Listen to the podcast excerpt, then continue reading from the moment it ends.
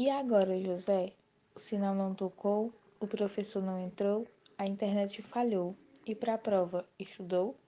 E agora, José? E agora você? Você que tem sono, que no grupo retribui o bom dia, que responde à chamada, que erra e acerta, questiona. E agora, José? Está sem uniforme, está sem o livro, está sem saber o que lhe espera, o que lhe espera mais à frente.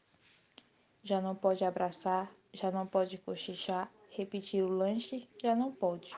O recreio não chegou, o colega não veio, o ônibus não veio e o café do recreio não veio. Não veio o feriado. E tudo acumulou, tudo atrasou, tudo se enrolou. E agora, José? E agora, José? O seu doce para aliviar, o seu instante de distração, a sua fome, a sua sede, o seu post, o seu jogo no celular, a sua fome, seu esforço, seu cansaço e agora? Com o celular na mão, quer se lembrar de como era fácil decorar. Quer aprender história, mas o tempo voou. Quer entender a física, mas desacelerou.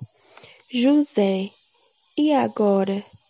Se você quisesse, se você perguntasse, se ouvisse a voz insistente, se você acreditasse, se você resistisse.